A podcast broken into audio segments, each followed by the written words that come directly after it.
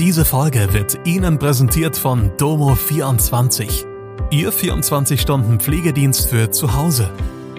Heute noch die Unterstützung finden, die Ihre Liebsten im Pflegealltag benötigen. Besuchen Sie uns gleich unter www.domo24h.de. Hallo, das sind die Nachrichten am Donnerstag aus Mannheim und der Region. Erneute Bombendrohungen an Mannheimer Schulen, Urteil im Prozess um getöteten Obdachlosen gefallen, 21-Jähriger im Jungbusch lebensgefährlich verletzt.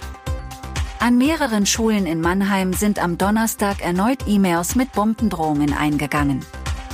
Die Polizei leitete sofortige Ermittlungen ein und konnte eine konkrete Gefahr für die Schülerinnen und Schüler ausschließen.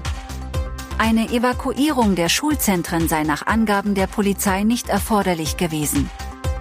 Welche Schulen von den Drohungen betroffen waren, ist noch unklar. Eine der betroffenen Schulen ist die integrierte Gesamtschule Mannheim-Herzogenried. Wie die Schulleitung mitteilte, durften die Schülerinnen und Schüler das Gebäude nicht betreten. Am Donnerstag ist das Urteil im Verfahren um den getöteten Obdachlosen Marian K. gefallen. Der 26-jährige Piotr K. verletzte den gehbehinderten Obdachlosen Marian K. im vergangenen Winter so schwer, dass er starb. Nun muss Piotr K. dauerhaft in einer psychiatrischen Klinik untergebracht werden. Zum Tatzeitpunkt sei er nicht schuldfähig gewesen, sagte der Vorsitzende Richter Gerd Rackwitz in der Urteilsbegründung, die Unterbringung sei nötig, weil er an einer paranoiden Schizophrenie leide und nach wie vor gefährlich für andere Menschen werden könnte. Piotr K. hatte die Tat bereits am ersten Verhandlungstag eingeräumt.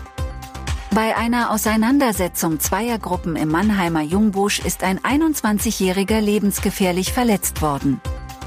Wie Polizei und Staatsanwaltschaft am Donnerstag mitteilten, ereignete sich die Tat bereits am frühen Freitagmorgen, 20. Oktober, gegen 4.15 Uhr in der Jungbuschstraße. Der 21-Jährige musste in einem Krankenhaus notoperiert werden. Zu dem oder den Verdächtigen, welche ihm die Verletzungen zugefügt haben sollen, ist bislang nichts bekannt. Es wird wegen versuchten Totschlags ermittelt.